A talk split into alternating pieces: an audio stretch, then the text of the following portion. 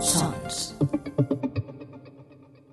Bienvenidos a O Televisión Podcast, el podcast de la cultura audiovisual.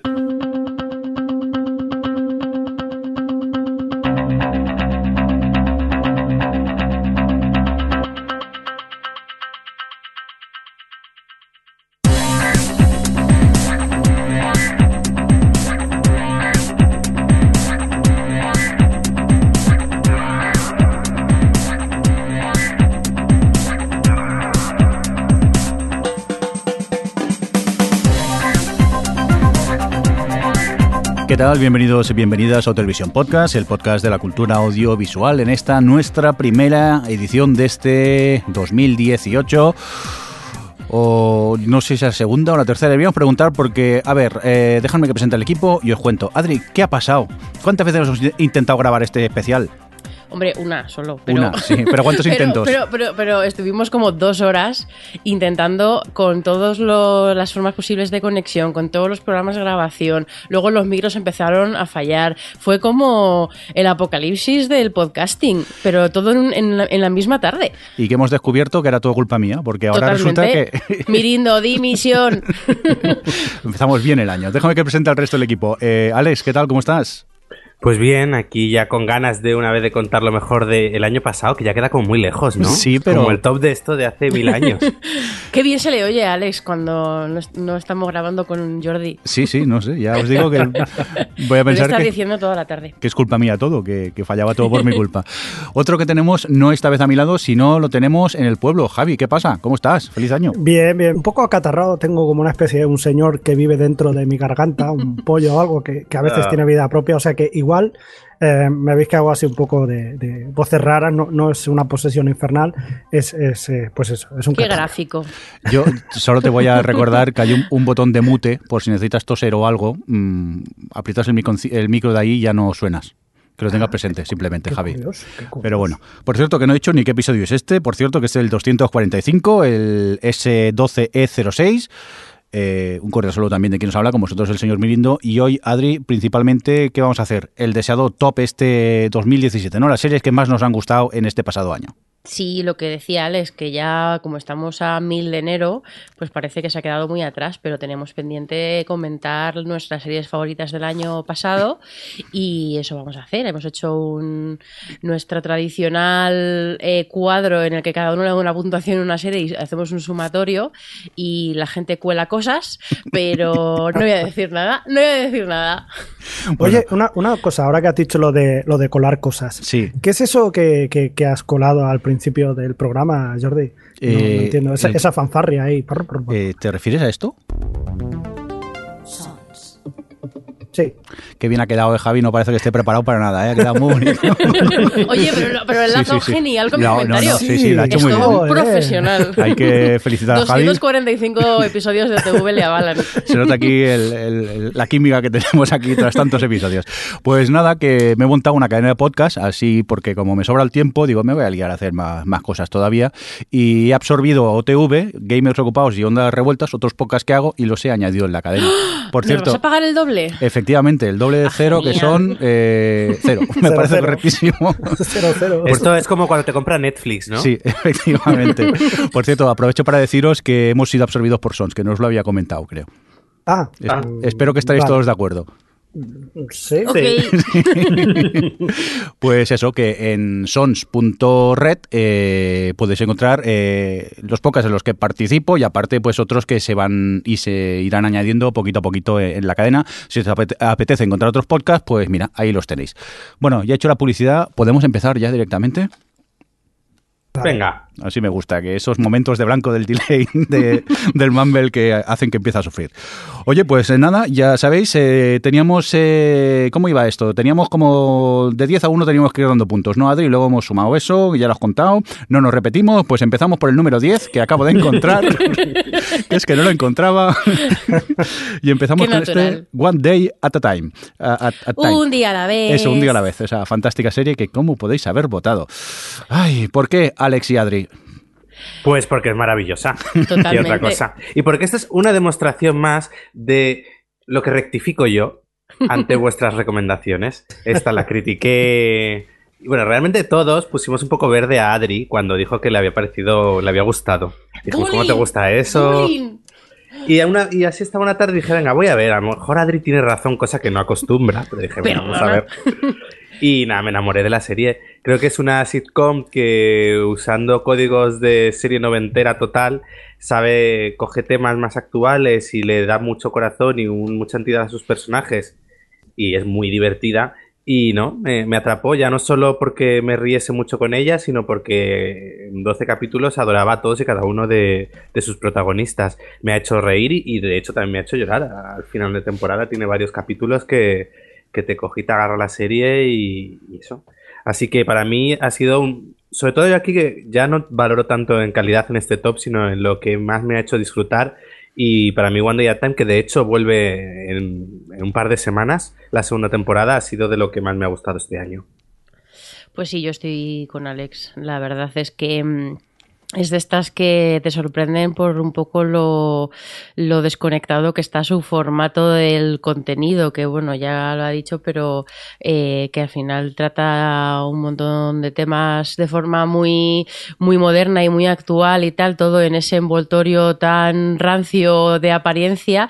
Y luego lo que comenta, lo que ha dicho Alex, que es algo que me sorprendía con cada capítulo, y es que en toda sitcom tú siempre ves que hay algunos personajes secundarios que están ahí para, pues, para soltar tu, su, típica frase o que te resultan un poco molestos o tal. Y, al principio de, One Day at a Time había personajes que decía, madre mía, este personaje lo voy a odiar para siempre. Y luego realmente no, cuidan muy bien a todos y todos tienen su razón de ser y todos acaban ganándote. Entonces al final es lo que dice Alex, que, que te gustan todos los capítulos porque todo lo que le pasa a los personajes y todos los momentos más cómicos y todos los momentos más, más serios o más intensos, como más trascendentales para los personajes, todo te interesa mogollón. Entonces, pues no sé, es una serie que me parece muy redonda y todavía me flipa que una serie como esta no le encante a Mirindo. O sea, me parece como que nos está tomando el pelo en esto. Eh, nos estás engañando. No, simplemente vi cuatro episodios y, y no acabé de conectar con ella y, y la abandoné. Sí que es verdad que habláis tan bien de ella que posiblemente la retome a, a ver si, si conecto, principalmente teniendo en cuenta que me estoy viendo esta, ¿cuál era? Esa del 9JKL o algo así. Es que Que es, tiene que, que es lo peor que- que te puedes echar en la cara. Pero me va muy bien para cenar. Me dejo la tableta allí de fondo mientras voy preparando la cena y la voy, la voy mirando de rojo, oigo risas de fondo y digo, ¿pero para qué reís? Si no hace gracia. Pero Mira, la sigo viendo. Aprovecha porque ahora el 26 de enero se estrena ya la segunda temporada, así que te pones al día y mira, Sí, sí, me es voy, un mo- momento perfecto. me voy a poner al Tampoco día. creo que si en cuatro capítulos no la pilla el punto, no dudo que ya se lo pille. Que sí, que sí, no, no era, no estaba él en el momento, ahora la va a Eso puede ser, ¿eh? A teniendo ahí al lado a 9JKL, ya solo por comparación. No, pero ya sabéis que yo soy muy fan de las sitcoms eh, familiares, o sea que no entiendo que no me... Es lo que dice Adri, no entiendo por qué no me gusta. Debería gustarme porque tiene todo lo, lo apropiado para que, que me guste este tipo de series, pero no sé. También te digo que estoy me estoy planteando ver Mom después de, la de, de lo bien que habla Alex siempre Ole, ole, ella. ole, ole. Y ya me lo han recomendado varias personas por Twitter, o sea que, que también le daré una oportunidad. Que, que me que me sobra el tiempo. Ya sabéis que aquí nos sobra a todos el tiempo para, para ver series. Oye, vamos a seguir avanzando en el eh, top eh, del 10, pues pasamos al 9, curiosamente, y allí tenemos otra comedia, en este caso, esta segunda temporada de Good Place, que le habéis dado puntos tanto Javi como Alex. Eh, Javi, ¿tú- ¿por qué tú le has dado puntos a esta? Me sorprende. ¿Javi? Sí. Javi, Madre sí. mía. Sí, una es- comedia. Es una comedia, sí. A veces no sé. Mira, es curioso porque a mí normalmente las, las. Ya te digo, no soy muy fan de las comedias. Pero en esta sí que me, me ha parecido muy divertida. Es una, una serie totalmente, no sé, la encuentro muy, muy diferente. Quizás porque es un poco claustrofóbica, porque pasa en un barrio. Porque quizás, eh, no sé, eh, hablan sobre lo que es el bien, lo que es el mal. eh, esa metáfora de todo lo que pasa en ese barrio que podría ser la realidad del mundo. Y los personajes, los personajes me gustan mucho, esos cuatro protagonistas, a cada cual peor, con ese Ted Danson que, que la verdad que lo hace genial, la asistenta virtual, esa Janet siempre que es muy divertida. Y, y, en fin, no sé, me parece que, que, por ejemplo, tengas un filósofo como uno de los eh, de la gente que te hace reír, me parece muy, muy fabuloso. Yo la he puesto porque también ha sido una sorpresa respecto a su primer año. Creo que tuvo una primera temporada que no me pareció tan graciosa como la serie creía que era. Eh, pero bueno, tenía conceptos interesantes. Estaba Kristen Bell, que ya por eso, pues bueno, no hace daño verla. Pero no me convencía, ni, ni me reía mucho, ni creía que explotaban del todo la situación. Pero la segunda temporada, que parte todo a través de, a partir del giro de, que dan al final de la primera, creo que le da un vuelco a la serie que consigue que de repente todo funcione muchísimo mejor lo que antes me resultaba bueno, gracias, mm, simpático, ahora me resulta tronchante. Y la verdad que todos los capítulos me río muchísimo. Todos los personajes, algunos antes no me funcionaban, ahora todos me resultan muy, muy divertidos. Mm. Y creo que están sabiendo aprovechar muy bien toda la locura en la que se ha convertido ahora la serie. Y además consiguen eh, sorprender, porque la verdad que acaban los capítulos y dices, ¿y ahora cómo va, cómo va a seguir esto? A mí me flipa eso porque mm, a mí también no la he puesto en el top, pero porque es que no cabe todo pero ahora con la segunda temporada justo ha vuelto otra vez y, dices, está ahora mismo, pues como hizo con la primera temporada al final, ¿no? Que de repente cambió la serie con, por completo con el giro final de la primera temporada y ahora están en un punto en el que va, a pasar algo que realmente cambia por completo la serie y, es como la capacidad que tienen de, dar el giro sobre, o sea, de dar giros sobre su propio concepto y sus propias ideas me parece, eh, en fin, aparte de flipante, pues eso, que, que tengo mucha curiosidad de ver hasta dónde pueden llegar con, ese tipo de giros. La llamaban algunos la, la perdidos de la comedia. Por lo de los giros locos y... Ah, ah, ah. Ya nos entendemos. Eso no lo digas en este podcast porque son unos haters de, perdidos y no se puede mencionar porque si a cualquier momento le da un botón y sale el JJ ahí de fondo. tiene sentido ¿eh? que sea de perdidos. Yo solo digo eso. ¿Qué? Sí, lo entiendo. Venga, vamos a continuar eh, con más eh, series. Subimos un escalón más. Nos vamos a por el número 8 y aquí sorprende porque es una de esas series que solo ha votado uno de nosotros, pero que está en esta posición. La ha colado, la ha colado. Tercera temporada de Rick and Morty. Alex. A ver, en primer lugar, voy a defenderme. No he manipulado las votaciones porque fui el primero en votar. Eso es cierto. Que conste. Eso es verdad, pero es cierto que eres la única persona que ha conseguido que una serie solo votada por él esté en el top y es muy loable. De hecho, hay dos cosas loables para Alex de este top y es que es el que ha conseguido que nueve de sus diez series votadas estén en el top de TV. para que luego la gente me critica de que no tengo gusto, de que qué mierda veo, pues mirad, las mejores del año. Bueno, volviendo a lo que estamos hablando, Rick and Morty. pues sí, la tiene que poner. De hecho, esta es, es, mi top 3. Porque para mí creo que ha sido una temporada redonda. Creo que la serie, que ya en la segunda temporada creció muchísimo, ha seguido ese camino ascendente y ha sabido eh, jugar muy bien con las herramientas que tenía para contar, por un lado, una comedia muy a loca de ciencia ficción, aprovechar de nuevo, una vez más, todos los conceptos de este tipo de historias, que a mí como fan de la literatura de ciencia ficción y el cine y demás, he disfrutado muchísimo por todos los guiños, por la forma de coger ideas, retorcerlas y no solo hacer parodia de ellas, sino además aprovechar esos conceptos para lanzar capítulos muy interesantes. Pero por otro me ha gustado mucho porque ha tenido una faceta, que ya tenía antes también, ¿eh? pero ha explotado muy bien su faceta como más humana. A la vez que estabas viendo eh, tramas muy, muy descabelladas, en el fondo te estaban hablando de la descomposición de una familia, de estaba haciéndote un análisis al final de, una familia completamente desestructurada y de los mecanismos que cada uno tenían ahí para mantenerse dentro de esa familia. Y me parece me, me, gustó muchísimo eso, el ver cómo, por ejemplo, hay uno de los capítulos Pickle Rick en el que Rick se convierte en un pepinillo, que pues absurdísimo, pero a la vez te estaban hablando de, de cómo la familia eh, cómo le afectaba la actitud de Rick a ellos como familia, como núcleo familiar y cómo Rick utilizaba todo para intentar escapar un poco de lo que era él.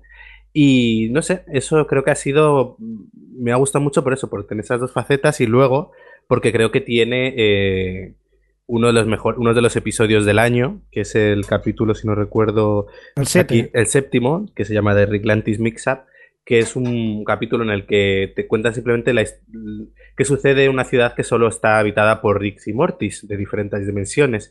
Y es un capítulo alucinante, es 20 minutos de quitarse el sombrero, quitarse el sombrero y, alucinar con lo que, cómo te lo cuentan, el mensaje que te dejan, eh, alucinante. Así que, que nada, yo no puedo hacer más que recomendar Rick and Morty, es verdad que puede costar un poco al principio, puede parecer a lo mejor yo qué sé, un Futurama menor o algo así, y luego no, yo creo que despunta e incluso va más allá. Yo la recomiendo, yo ¿eh? Yo a mí me gusta, lo que pasa que no como para llegar a incluirla en el top, pero sí que me lo paso bien con sus, con sus capítulos. Yo tengo muchas ganas de que pongan ya la tercera en Netflix, que yo voy al ritmo de Netflix y ya vi la segunda y, y me gustó mucho y a ver qué tal con la tercera, con tanto hype. Madre mía, el 8, un 8. Bueno, pues eh, vamos a seguir avanzando en este top 2017 de mejores series eh, que hemos votado aquí los del OTV y nada, esta tampoco la he votado yo, a ver si entra alguna serie que he votado yo en el top. Venga, vamos a por el número 7 que tenemos a Big Little Lies. ¿Por qué, Adri? Porque mola. la, la, ganadora de, de 8 Emmys y cuántos globos de oro se ha llevado, no sé cuántos, bueno, unos cuantos también. Unos en general.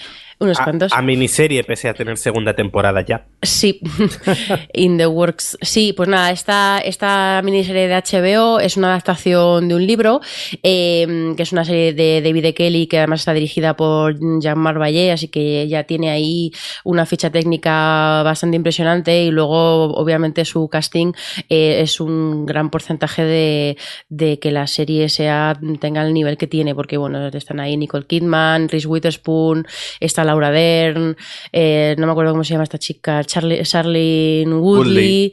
Y, y, bueno, pues son estas, digamos, entre muchas comillas, lo que yo pensaba al principio que iba a ser cuando vi los dos primeros capítulos y no acababa yo de, de entrar del todo en el tono, en el, en el rollo este de mujeres desesperadas, mmm, súper ricas, con problemas, pero es cierto que la serie eso, se toma su tiempo para que vayas entrando en el universo que te quiere contar y poco a poco va entrando ahí en un, pues, un relato de, de, pues básicamente de mujeres y de, de juegos un poco de poder, de temas de de los roles de género, de temas de abusos domésticos y lo hace todo como, pues lo como digo, como, con mucha delicadeza, con mucha sutileza, contándolo poco a poco y mostrándote como muchos puntos de vista y muchas eh, tiene como mucha, muchos argumentos diferentes dentro de la propia serie, muchas formas de, de hablar de las diferentes cosas, porque bueno, pues como el punto de partida es que hay una niña a la que en el colegio la están abusando de ella y se crean como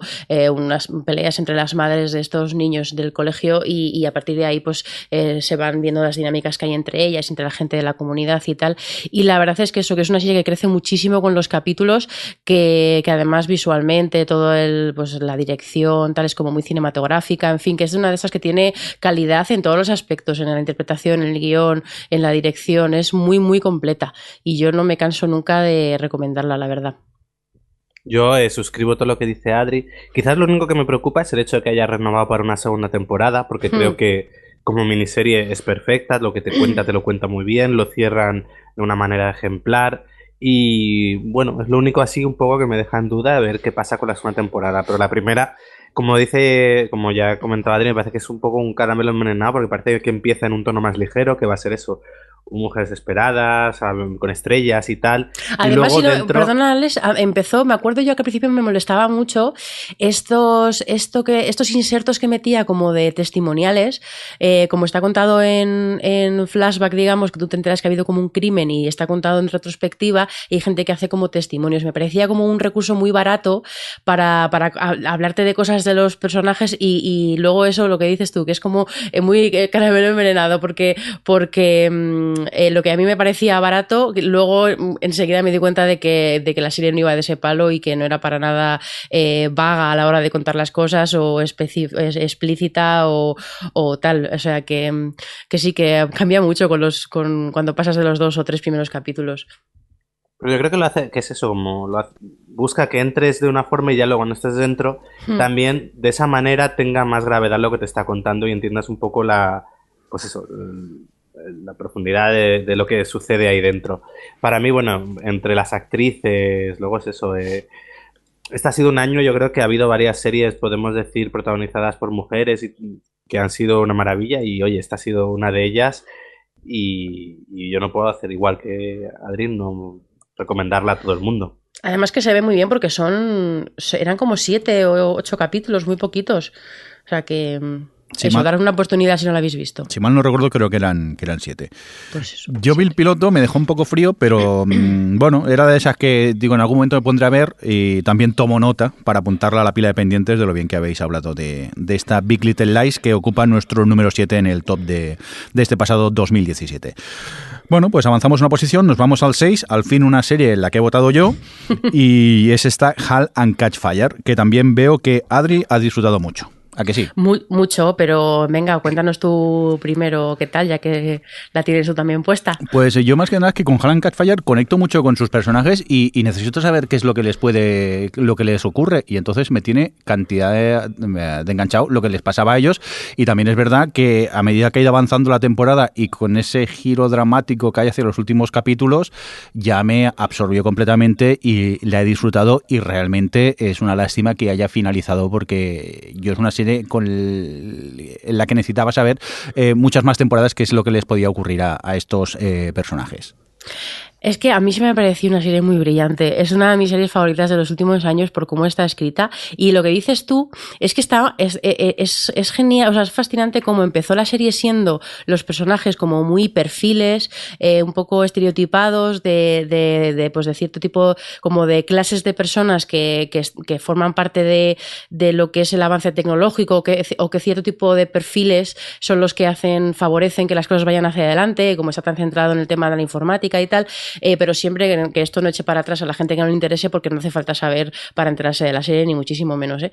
Pero poco a poco eso va construyendo los personajes y tal, y en esa temporada aprovecha tan bien lo bien que los conoces a todos, que, que la forma que, que, explora los diferentes personajes, porque algunos evolucionan, algunos cambian mucho, otros intentan cambiar y no lo consiguen, en fin, como que aprovechan mucho toda la historia que tienes con los personajes para profundizar todavía más en ellos, y, me pasa como lo que, lo que dices, Jordi, que que, que, que estoy, conecto tanto con ellos que la serie ya me tiene enganchada ya desde ese punto. Y luego además que lo hacen todo muy bien como van contando pues toda la parte más de época, toda la parte de, de además en esta temporada ha, ha habido como varios saltitos así en el tiempo, toda la historia con la hija, el episodio que dices tú este que de repente hay como un, un este dramático que no me acuerdo qué número era de capítulo pero que, que pasa ahí una cosa muy triste y todo hay un capítulo centrado en, en el duelo y tal que es que es maravilloso, uno de los mejores que he visto en torno a ese tema eh, de televisión, en fin. Yo es una serie que me parece también muy, pues un poco como Big Little Lies, que ves, ves todos sus elementos y dices, jolín, es que eh, hay talento y brillantez en, en, todo, en todo en esta serie. Sí, sí, y es lo que dice Adri, ¿eh? aunque sea una serie sobre informática, eh, no necesitas para nada saber de informática. Si, si sabes un poco, pues mira, tienes pequeños guiños que a lo mejor te hacen un poco más de gracia, pero que no la necesitas para nada para seguir la, la serie. Yo siempre la comparo con una serie médica, porque nosotros vemos las series médicas y las series de abogados y las series de... Bueno, a lo mejor las policías es un poquito más fácil de entender lo que es un asesinato y lo que no, pero eh, en, los en la abogacía y en la medicina y tal, realmente no nos enteramos de la mitad de las cosas, pero las series normalmente lo suelen saber hacer bien para que tú entiendas lo que hay en juego y lo que es importante. Y si es importante conseguir pues una, un papel que en bla, bla, bla, no sé cuántos en una serie de abogacía, pues tú solo con saber que ese papel es importante, pues pues ya te vale para, para, entender lo que está pasando y lo que está en juego y lo que significa los personajes. Y es algo que lo hace muy bien el hashtag Fire. Tú entiendes todo el tiempo lo que está en juego y lo que significa que consigan una cosa u otra, o la competencia, o lo que sea. Luego, lo que dices tú, si encima sabes este tema, Roberto, por ejemplo, pues eh, en ese sentido lo disfrutaba un montón, porque es muy realista y él dice que está muy bien documentada. Yo de esto sé menos, entonces no puedo hacer tal afirmación, pero, pero la disfrutaba mucho en ese sentido, además. O sea que es más un valor añadido que un valor que quite a las para aquellos que no, que no estén puestos en el tema. Si Roberto dice que está bien documentada, es que está bien documentada. Venga, vamos a continuar con más cosas. Nos vamos del 6 al 5. En medio de la tabla tenemos a, a mi querida Sensei 8, o Sensei A. Nunca. Sensei. La, la, ha cancelado. Va a acabar. Y todavía no hemos conseguido que Jordi aprenda a decir Sensei. Venga. Eh, sensei, bueno, esa, la, esa de las Wachowski. La de las hermanas Wachowski. Eh, serie, por cierto, que canceló Netflix, se montó aquí un pitote y luego dijeron, bueno, vamos a hacer un episodio final para que se puedan despedir los espectadores. Afortunadamente, o sea que todavía nos queda un capítulo para, para ver. Pero ¿y la conspiranoia que pudo hacer Javi? ¿Eh? Con todo aquello. aquello. Eh, eh, eh, eh, Sí, sí, sí. Que no sirvió para nada, pero. Bueno, pero mira, otro, gracias a, a quejarnos hemos tenido un episodio más. Eh, Alex, ¿por qué eh, la hemos puesto aquí en el número 5? Pues a ver, he tenido que poner sens- sense- Sensei. eh, Es contagioso lo mío, es contagioso. porque yo creo que para mí ya es una serie con la que conecto a un nivel que va más allá de que sea buena, mejor o peor, que es muy buena. Eh, de hecho, no le he puesto más arriba porque aún no la he terminado, porque no quiero terminarla.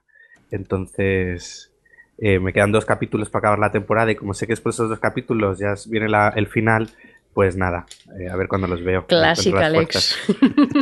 Pero vamos, eh, eh, creo que esta eh, es una segunda temporada que, co- como ya en la nos ha presentado todo el, mu- el universo en la primera temporada, la segunda ya se dedica a ir adelante, a aprovechar a sus personajes y para mí cada episodio lo vivía como si me estuviese pasando a mí. Entonces, aquí es que no puedo ser objetivo. La mejor serie del mundo y Netflix me la ha cancelado. Pues sí, hay que ver. Netflix, aquí nos hemos enfadado contigo. ¿eh? Yo es que me voy a repetir un poco con lo que decía de Ha- Cal- Alan Catchfire, pero en, en seis, Sense8, Sense8, algún día sabré decirlo, eh, me enganchan tanto sus personajes, me siento uno más del grupo y, y claro, cada capítulo es que conectas con ellos completamente y, y necesitas ver más, episodios, aparte que es un, un canto tan al humor, al, al amor universal de quererse todos con todos, que es una serie que me parece maravillosa y tristemente que haya sido cancelada, pues eh, duele, duele muchísimo. Y bueno, pues por eso he querido votarla yo en el top y al menos ha entrado y la tenemos en este número 5. Sé que Yo creo vosotros... que- Hmm, perdón, di Alex. Yo creo que ahí en lo que has dicho está parte de la clave de la gente que ha conectado con la serie. Yo creo que en estos tiempos en los que también parece que los dramas tienen que ser todos tragedias, cosas profundas, súper serias, de repente ya Sense8 que a mucha gente la, la tacha de naive, de, de tontorrona, pero es verdad que te llega una serie que lo que te está, te está dando es una visión muy positiva, muy optimista de, de, pues eso, de, de creernos entre todos, eh, que da igual quién quiera quién, al final somos todo como una comunidad. Entonces yo creo que eso es lo que ha hecho que, pese a tener unas audiencias bajas para lo que Netflix considera, bueno, también una serie cara, la gente que la sigue la sigue con mucho fervor. De ahí yo creo que también hubo todo ese esa respuesta tan grande a su cancelación y, y por eso, bueno, aunque es un pequeño grupo de gente, la gente que le gusta, le gusta mucho.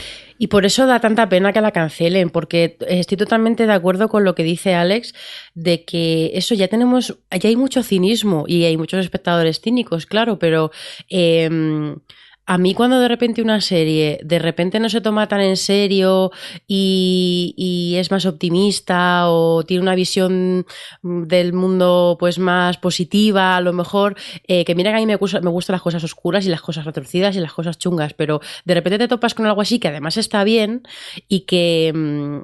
Vamos, que, que no es que sea una chorradilla Happy Flower, sino que tiene buen desarrollo de personajes, que tiene buenas tramas, que lleva muy bien la tensión cuando, cuando quiere eh, que tengas, bueno, que estés ahí al borde del asiento, porque a todos nos ha pasado de estar ahí completamente entregados a las escenas más de acción, eh, que no es simplemente el Happy Flower por el Happy Flower o el sexo por el sexo, como dicen algunos, que, que, mm, es como porno soft eh, camuflado, pero no sé, que, que mm, está bien encontrarse con una serie con este tipo de mensajes y que, que es un lugar feliz y que, y que, en fin, que sí, que vaya, basta ya de los cínicos del mundo. Hombre, ya. Y sinceramente, nada me emociona más en televisión que una escena de los Sensei e interactuando entre ellos. Ay, por favor, es que hasta cuando van a llamar al timbre. Es que todavía no me olvido ese capítulo de- desde el momento de la segunda temporada cuando van a casa de, del personaje de Miguel Ángel Silvestre. Pero bueno, da igual. Es que cualquier, cual- cualquier momento chorra en la que interactúan, yo vibro.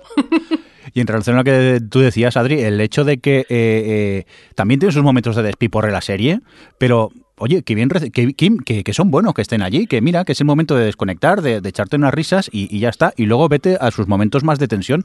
Pero es eso, es una serie que tiene como de todo un poco, que se va complementando y yo pues es, eh, nunca dejaré de recomendarla porque es que yo la he disfrutado muchísimo.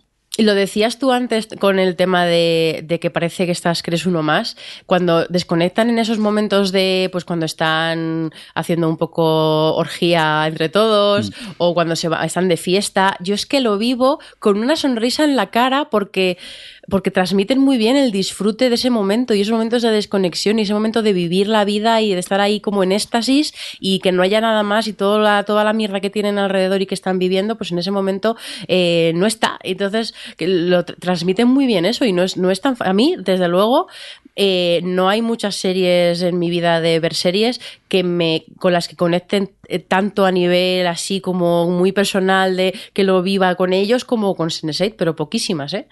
Pues por eso la hemos puesto en esta quinta posición en nuestro top 2017. Vamos a seguir avanzando. Eh, nos vamos ahora a por esta producción de HBO, The Deuce, que tenemos en la cuarta posición y que hemos votado todos. Y creo que el último que ha acabado de verla ha sido Javi, ¿verdad? Mm, yes, sí señor. ¿Y la has disfrutado? Pues sí señor. Sí, sí, sí. Mucho, mucho. Me ha gustado muchísimo. ¿Y por qué te ha gustado? Bueno, ya sabéis que esta serie de David Simon, David Simon, ya sabéis que hay que tomárselo con calma, que es un tío que, que bueno, que tienes que entrar eh, en su mundo y precisamente es lo que hace tan bien David Simon, que te introduce en un mundo que parece que tú estés viviendo ahí dentro. Y a mí me ha pasado que, que había momentos en que parecía que yo estaba en el Nueva York de los años 70, de principio de los 70, y, y parecía estar ahí dentro. es un tío que te hace un, retrato de, una ciudad, de un tiempo, de unos personajes y de unas situaciones que, es, alucinante. O sea, yo la verdad que he entrado mucho en la historia y, no solamente por lo, que se enseña al principio, ¿no? que se pueden decir que si es el principio o, la edad dorada del cine porno, eh, es mucho, va mucho más allá, es la excusa, pero verdaderamente es, eso, es un retrato de una ciudad, de un momento, de, una historia que, que, fascinante, o sea, te, entrega desde el principio, te engancha a los personajes. Yo que sé, por ejemplo, mira, a mí Jay Franco, por ejemplo, no me gusta. En comedia me parece horroroso. Y sin embargo, aquí me, ha encantado, lo hace muy bien. Y luego está gente como Maggie Gyllenhaal, por ejemplo, que es que se come la pantalla cada vez que hace una, no sé, una frase, un gesto. Es que hay gente muy buena detrás ahí en esta serie. Es que a mí me ha enganchado. Lo que dice Javi de eh, lo, que se usa para meter la serie, que es como el, origen del porno eh, en Nueva York a finales de los 70 es una mera excusa, creo yo, para contarte realmente lo que ocurre en ese barrio y, sociológicamente cómo era la sociedad en ese momento y que atrapa muchísimo. No sé si, si vosotros estáis de acuerdo, Adri, por ejemplo. Ay, voy a coger aire, porque eh, cuando hablasteis de The eh, hace unos capítulos que le habéis visto a Alex y Jordi, yo todavía no lo había visto. Y madre mía, me ha eh, he flipado de Dios, la verdad. De hecho, yo la he puesto, le he puesto cuando ay, pues no le he puesto mucho. Ah, bueno, porque ya habéis puesto pues mucho. Eh, ahí trampeé. no me ha servido como argumento mirar mi nota. Bueno, eh, lo que iba a decir es que estoy totalmente de acuerdo con lo que decís vosotros, que al final ese punto de partida o digamos ese tagline que utilizan para vender la serie de en Nueva York de los 70, este chungo que veíamos en Taxi Driver y, el, origen del la industria del porno y tal, realmente es una excusa para meterte en un universo tan completo y además es que me flipa porque realmente em, en ningún momento eh, la serie pretende hacer un discurso que sea que vaya a sermonear o que vaya a polemizar. Todo nace de forma supernatural de las dinámicas que, que crea entre los personajes y que al final está planteando temas morales, sociales eh, eh, y bueno, obviamente de todo el de, de, género, de, pues de la cosificación, la deshumanización de las mujeres en este mundo, el machismo, tal, un montón de temas, pero todo nace de, de los personajes y de personajes muy diferentes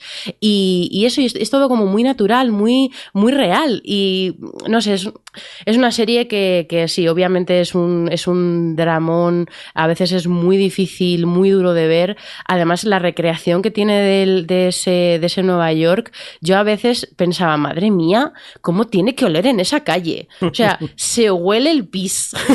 Y es una serie que tiene momentos o tiene como una, una atmósfera que resulta muy hostil y por eso eh, se hace difícil de ver en algunos momentos, pero, pero en fin, a mí me ha encantado meterme en esos personajes, me encanta el personaje de, Maggie Gyllenhaal, eh, me gusta cómo al final es, es, una serie muy feminista y es una serie que, que no unifica a las mujeres en un grupo homogéneo de mujeres que son víctimas de abusos en general, sino que, eh, o sea, no es un grupo homogéneo, sino que tienes a un montón de personajes con un montón de motivaciones, con un montón de orígenes, con un montón de formas de ver sus vidas eh, y, cómo lo construye a todos esos personajes y, con esa construcción de personajes es cómo se genera el diálogo y el discurso que tiene la serie, es que... Mm, ya voy a parar, pero me, ha encantado de Dios, ¿eh?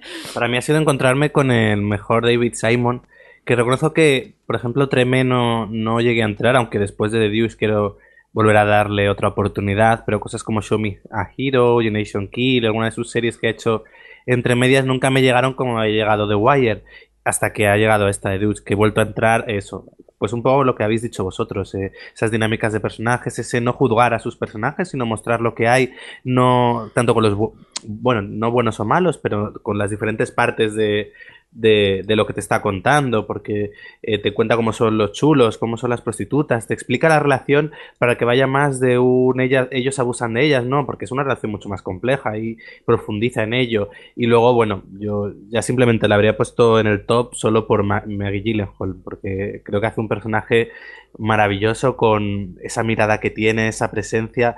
Eh, bueno, he acabado enamorado de tanto su personaje como de la serie. Para mí, de lo mejor, pues eso, lo mejor de este 2017. Bueno, y como cada año nuestro top eh, es un top 10, pero tenemos 11 porque ha habido un empate. Y en este caso, eh, no, hombre, si es un empate, ¿qué vamos a hacer? Entonces, eh, en la posición número 4 también tenemos a The Leftovers. En este caso, a ver, déjame ver quién ha votado aquí, quién ha votado aquí. hombre, Javi y también Adri. Venga, Javi, empezamos contigo. Ay, es que Mira, yo prefiero que, empiece Adri, mm, porque eh, además yo sé que esta serie, eh, si antes se estaba diciendo en Sense, 8, lo siento Jordi, yo soy de los tuyos Sense 8, que se le había llegado mucho, yo creo que The Leftover a Adri le ha llegado muchísimo más, ¿o no? Mucho. The Leftovers, eh, no me puedo creer que ya se haya acabado. Eh, pero bueno, en cierto modo me alegro de que, de que ya se haya acabado porque, bueno, pues es un drama que tiene tres temporadas, que ha contado muy bien eh, todo el, arco de los personajes. De hecho, la tercera al principio adolecía un poco de que de, insistir en problemas, eh, bueno, en, en, conflictos que los personajes ya habíamos visto en, las temporadas anteriores, pero bueno, que esa temporada también ya estaba yo a un nivel de conexión con, con la historia y con la forma que tiene de Leftovers de, de, hablar de la depresión y de la soledad y de la tristeza y de, de y un montón de temas existenciales del lugar que ocupamos en la vida que al final ya, pues eso, ya lo, vivo como otro nivel. Ya es lo, lo que decía Alex con Sensei de que no podía ser objetivo, es cierto que no podemos ser nunca objetivos con nada, pero en este caso todavía mm, eh, me, mm, soy mucho más subjetiva porque tengo una conexión muy especial con The Leftovers desde, desde sobre todo desde su segunda temporada. Y, mm, y nada, es una serie que además... Eh, tenía ahí esta cosa, ¿no? Después de, además de algunos saltos que había tenido con los capítulos estos, normalmente los penúltimos o antepenúltimos que eran un poco más peculiares y que había dado el salto a una parte un poco más eh, de realismo mágico barra sobrenatural o que al final, bueno, era más alegórico que otra cosa, ¿no? Toda esa parte más onírica, podríamos decir, pero que había dado ese salto y que, que había como muchas dudas de cómo iban a cerrar esta historia y creo que tienen un final maravilloso para el tipo de historia que han contado y que está muy equilibrado en, el tipo de sensación que te deja al final, ¿no? En el pozo que te deja una serie tan triste que tenga ese final. Eh, es que no quiero, quiero ser muy abstracta para no desvelar nada. pero ¿eh? sí, cuesta, cuesta, Pero, pero en fin, que todos los personajes tienen ahí su, su desenlace, que además en este capítulo incluso van más allá con algunos personajes que estaban un poquito más dados de lado en otras temporadas, o que bueno, que exploran, les exploran o, sabe, o aprendes cosas nuevas, o que, que además eso que has sabido con algunos personajes ir un poco más allá, sobre todo los personajes femeninos en esa temporada.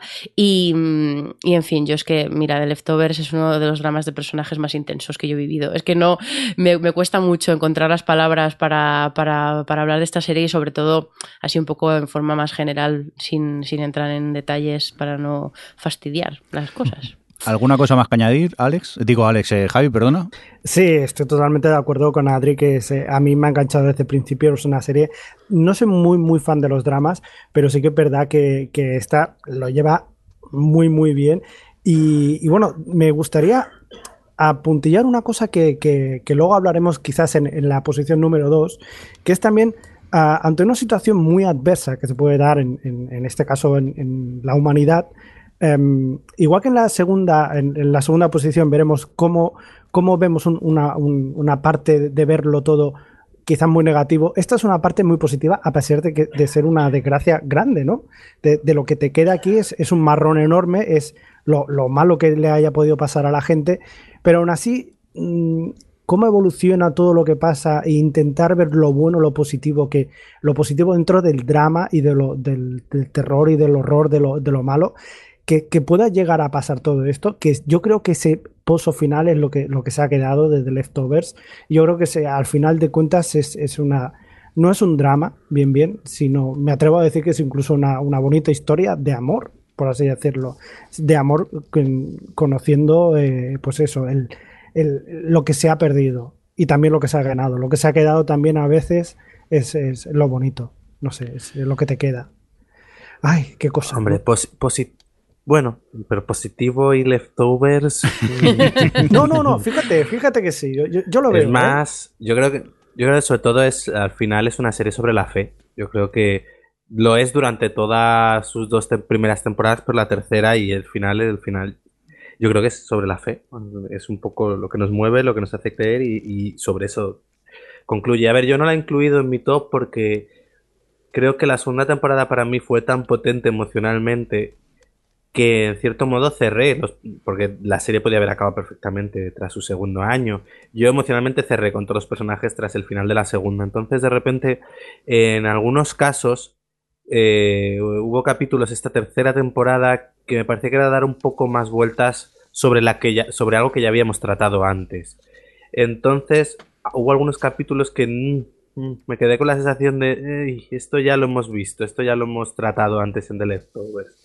Eso no quita que tiene algunos capítulos maravillosos y que tiene un final a la altura de, de algo tan complejo de cerrar como era The Leftovers. Así que yo eh, es una grandísima serie, yo la recomendaré sobre todo por su segunda temporada, pero reconozco que para la tercera, como había cerrado emocionalmente personajes el año anterior, no conseguí enganchar y conectar tanto con ella. Yo estoy con Alex. ¿eh? A mí me pasó lo, lo, mismo que conecté tanto con la segunda que luego la tercera me costaba mucho conectar con ella y, eso hizo que no disfrutase tanto de esta temporada. Por eso al final decidí no, no darle votos porque lo que llegué a conectar yo en su segunda, aquí en esta tercera no, no había manera. Y poco a poco, es más, hubo capítulos que alguno me aburrió un poco y, y me jode, ¿eh? porque mira que es una serie que disfruté tanto que, que, ansiaba esa tercera temporada y no sé si es que el hype me venció y, no tristemente no la disfruté tanto como, como su temporada anterior.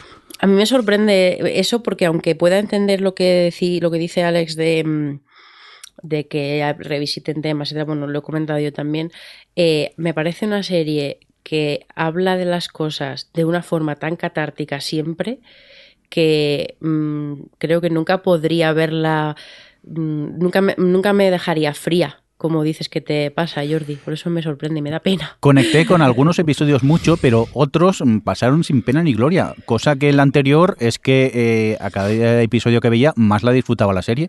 No sé, quizá yo emocionalmente en ese momento no estaba para ver eh, esa tercera temporada y por eso no conecté tanto con, ella. Pero ya os digo que es una cosa que me jode, ¿eh? porque es una serie que disfruté tanto que, esta tercera temporada, una temporada más que me ofrecen y no la disfruto tanto, pues, pues, pues jode un poco.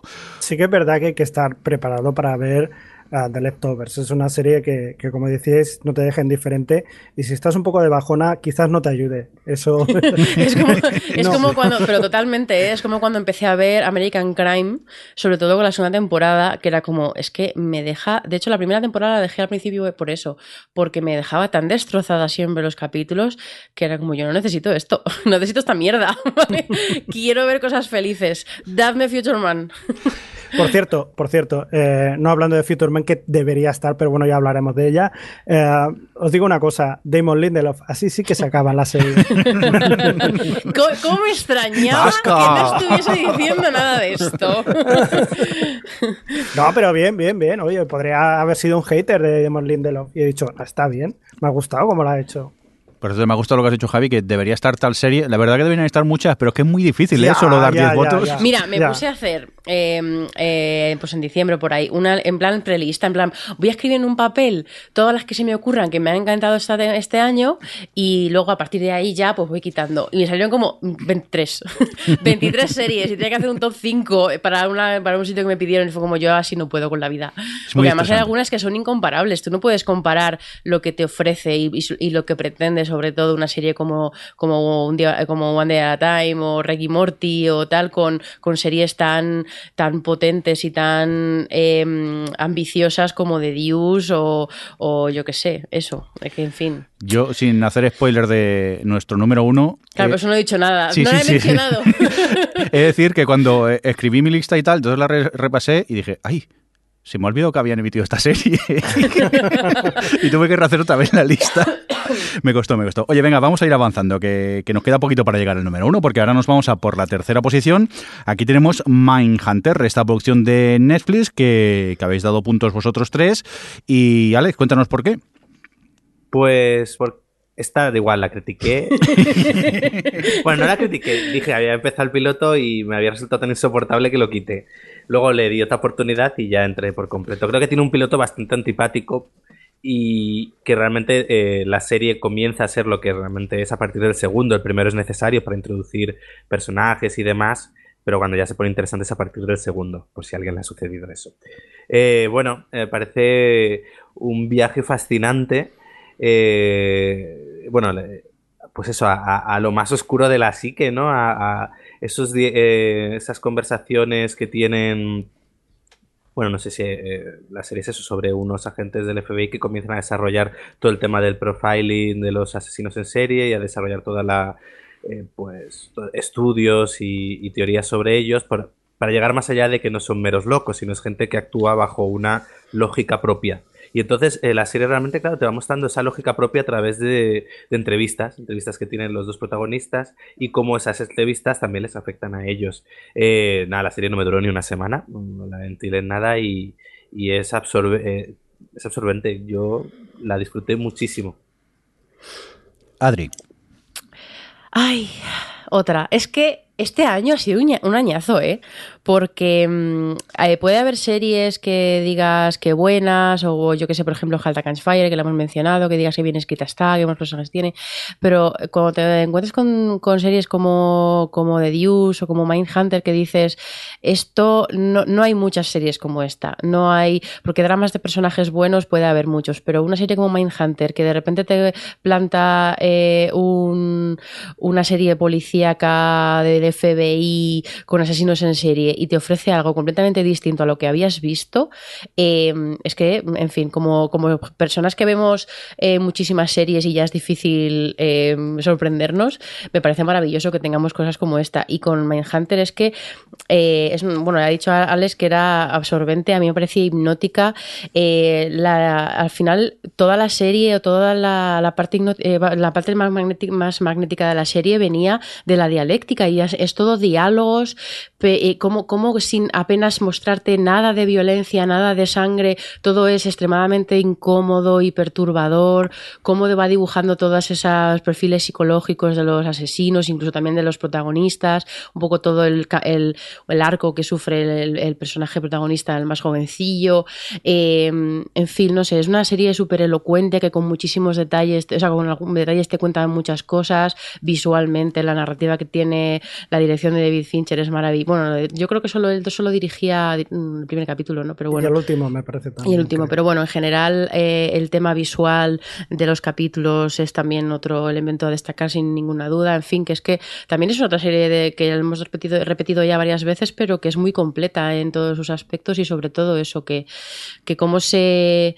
cómo, te transmite de forma casi hasta a veces subliminal eh, todo ese acercamiento que tiene a la psicología y al crimen y tal, es que, en fin, a mí me, me tenía maravillada capítulo tras capítulo. Y además juega muy bien con, con las expectativas dentro de este tipo de series, porque cosas como Hmm. el personaje de Anator, que piensas que va a ser de una forma y luego no, no es lo que te esperas o lo que pensas que iba a ser. Eh, ¿no? A mí me sorprendió también por eso. Además de tener, yo creo que el abrazo más memorable del año. Ay, por favor, casi me da un infarto. bueno, y, por favor, todos los Oldie Awards para Cameron Britton. Totalmente. Que es el que hace de Edmund, el de Ed Kemper, se llamaba, ¿no? El, asesino este. No sé si habéis visto, eh, porque en YouTube te lo puedes encontrar, eh, las declaraciones que hacía a la, propia televisión el Ed Kemper, que se puede ver. es, flipante, es igual. Igual, igual. O sea, la forma de hablar y tal es alucinante. Da miedo, ¿eh? Da miedo. da mucho miedo el tipo, sí. Sí, sí, sí, Yo he de decir que no le di puntos, principalmente porque es lo que decía también Adri, ha habido tanta serie buena esta, este año que me costaba decidirme y al final eh, acabó no recibiendo puntos por mi parte, pero sí que es verdad que también es una serie que he disfrutado muchísimo. ¿eh?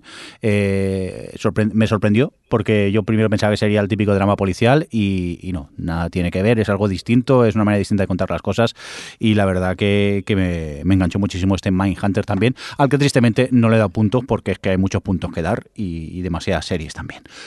Javi, tú supongo que estás de acuerdo con todos nosotros con Mindhunter, ¿no? Sí, sí, yo ya te digo que a mí eh, todas las series estas de criminología y tal no, no me gustan mucho, no soy muy fan pero esta es totalmente distinta. Se parece más al David Fincher, aquel que hizo la de Zodiac, que era es una especie muy densa de que poco a poco te va atrapando y te va llevando dentro. Y eso, como decía Alex, también quizá al principio es un poco, dices, ¿qué, me estás contando? Es un poco frío y tal. Pero a medida que te vas metiendo, ¿sí? No, eh, tú, perdón que te interrumpa, ¿eh? pero eh, ¿qué tipo de series te gustan? Ah, Porque en el podcast hoy has dicho... cuando ha gustaba el drama. Ha dicho...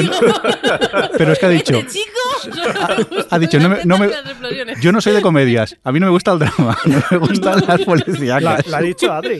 A ver, explosiones efectivamente. Pasa que me dejo de llevar. Ya, ya, pero. Soy no maldito, me, me, recomendáis cosas chulas. Y, claro, Oye, pero mira, pensad que en su caso es mejor porque dice, no me gusta esto. Pues, y luego es más fácil que le sorprendan. Claro, se deja influenciar por nosotros y luego acaba, acaba yéndola. Pero lo siento, eh, Javi, pero es que me lo estaba haciendo encima. Digo, no puedo quedarme callado. Bueno, pues eh, si os mm, parece, seguimos evolucionando en el top. Estamos en nuestra posición eh, número 3, nos vamos al 2. Eh, allí tenemos de Handmaid's Tale. sé que hemos votado también los cuatro, que hemos dado puntos los cuatro y la verdad que lo hemos disfrutado muchísimo, ¿no? Venga, Javi, empezamos contigo esta vez. pues mira, este no es el tipo de serie que, no vería habitualmente, pero sí que debo decir que es una serie que, que, me parece fantástica, me ha atrapado desde el principio con esa distopía tan chunga que, que se puede ver ahí, que dices, ostras, esto esto es, bueno, fantástico, no fantástico, de buen rollo, no, o sea, todo lo contrario, ¿no? Y cómo te enseña esa condición humana ante una adversidad, que es justo lo que decía antes, ¿no? Ante una adversidad, cómo puede reaccionar el ser humano, ¿no? igual que en The Leftovers acabas viendo como una, forma de ver que, bueno, pues quizás no, eh, no nos merecemos esto, somos, no somos buenos, y, intenta encontrar el lado bueno de las cosas. En este es todo lo contrario. En este sería más bien parecido a lo que podría ser The Walking Dead, ¿no? Ante una situación chunga, ¿qué puede pasar? Pues todavía cosas más chungas. Y en este caso es lo que nos cuenta The Handmaid's Tales, cómo una mm, situación mala puede llevar a, lo más, a lo peor de la condición humana. Y a mí me parece totalmente fascinante de, lo, de lo, mala que, puede llegar a ser la, el ser humano. Es horrible, es horrible, me encanta, me fascina. de buen rollo, quiero decir. no, no, Pareces Terry Brooker. No, no, lo, sufro mucho. O sea, es una serie que sufro mucho con ella. Y, no sé, o sea, cuando acaba la serie, miro por la ventana y digo, joder, pues no se está tan mal. Tú, podría haber sido la cosa mucho peor. Y sí, eh, luego ya, ya, hablaremos más de cosas, pero eh, tiene que ver mucho con, eh, con, con eso, con la conciencia humana, con la condición, con, lo que puede ser la religión, la fe que decíamos antes también, la lucha de clases, la intolerancia, eh, el machismo. Es que hay muchísimas cosas, muchas lecturas que tiene esta serie que la hacen tan, tan indispensable. Yo a eso añadiría que además de todo lo que dice Javi, tiene además visualmente está cuidadísima el uso de esa fotografía para que parecen en algunas ocasiones cuadros de Vermeer, luego unas interpretaciones eh, también brutales desde Elizabeth Moss que aguanta los primeros planos eh, de una manera bestial a los secundarios y Luego también eh, eh, la escritura que cuida eso, también personajes secundarios que dentro de esa situación que hay busca los resquicios, busca dar profundidad incluso a aquellos que, que, lo que hacen es completamente reprobable para que los entendamos mejor y entendamos mejor la situación. Creo que es eso, que es un conjunto de, de cosas también hechas hmm. en general que hacen que al final les haya salido pues una de esas temporadas que son redondas, que dices, es que de principio a fin la cojo, la marco y la pongo en la pared. A mí es que me, un poco en la línea de lo que dices tú, Alex, del aspecto visual, me flipaba mucho la capacidad eh, simbólica que tiene la serie constantemente, porque The Handmaid's Tale es un poco el extremo opuesto a The Deuce en cuanto al tipo de narración, porque The Deuce lo que decía es como más, más realista, por así, entre comillas, más natural, es todo como más orgánico eh, y muy bien por ese lado. Y, y mm, The Handmaid's Tale es todo que toda cada frase cada plano, el color que eligen para una cosa, de, un elemento determinado que hay en un plano, el tipo, la composición que hay, donde está un personaje, otro, o sea, eh, y lo estoy diciendo en el súper buen sentido, ¿no? que es otra forma, una forma eh, distinta y, opuesta, pero, pero en este caso además muy bien hecha, de, transmitir cosas al espectador. Y aquí es que es apabullante de verdad la, la capacidad que tienen de reflexión y de denuncia y de, de mostrar emociones y tal, simplemente ya solo con el aspecto visual y con, pues sí, con eso, con la narrativa visual y con esos detalles y simplemente con una mirada, con un, con un gesto, con un, en fin, que es una serie que está cuidada cada plano, que es un gustazo verla.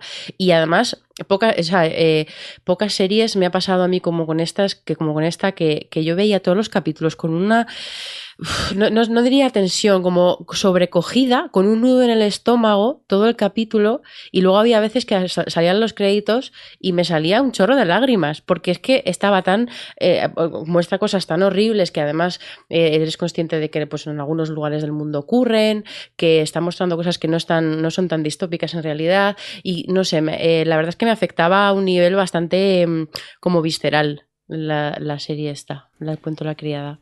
Yo he de decir que lo pasaba mal viendo los episodios.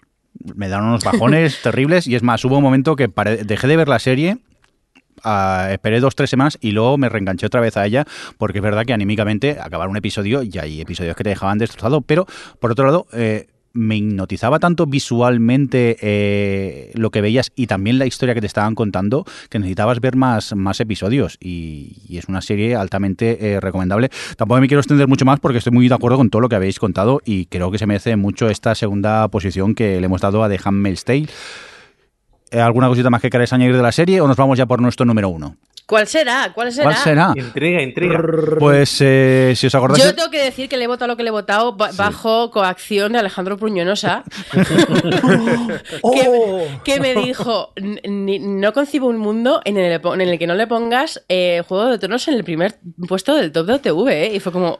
toma, spoiler, toma spoiler que acaba de hacer Adri. Venga. Perdón.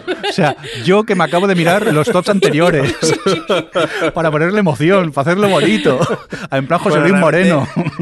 Llevamos todos los años poniendo la primera, la misma sí, serie. El año pasado ganó Juego de Tronos y esta, este año también ha vuelto a ganar en el top del OTV eh, Juego de Tronos.